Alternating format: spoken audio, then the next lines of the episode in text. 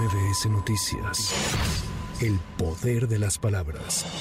Luego de que este domingo se aprobaron en el Consejo Nacional de Morena las reglas para la elección del aspirante presidencial de 2024, el presidente Andrés Manuel López Obrador celebró que se haya llegado a un acuerdo en el movimiento de transformación. Es muy importante. No puedo hablar de los candidatos. Ayer se acordó, el presidente de la República no puede estar a favor ni en contra de ninguno de los que aspiran a ser coordinadores, coordinadores de la transformación, coordinador o coordinadores de la transformación. No puedo hablar de eso. Me parece, no solo en este caso, sino en todos, que es importante la unidad que el bloque conservador se una. Es importante que todos se unan y que defiendan un proyecto, un ideal, una doctrina.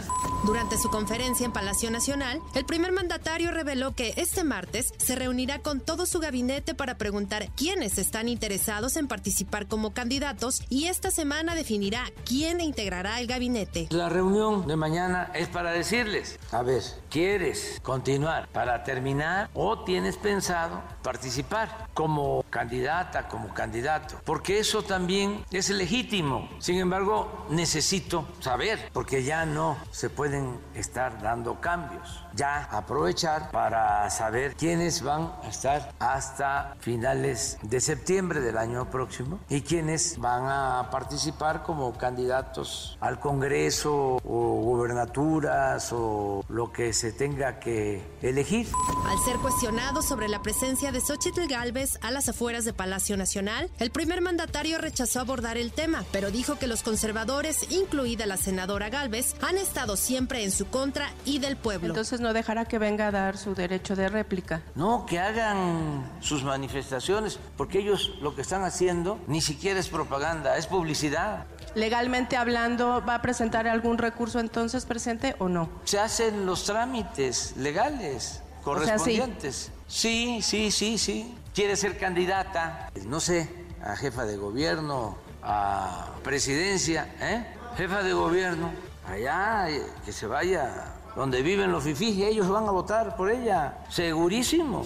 Al respecto, luego de que no se permitió ingresar a Palacio Nacional, la senadora Xochil Gálvez aseguró que continuará una batalla jurídica para lograr que el presidente López Obrador le conceda el derecho de réplica en la conferencia mañanera en Palacio Nacional. Yo sí pensaba que podía ingresar, porque además el presidente dio su palabra.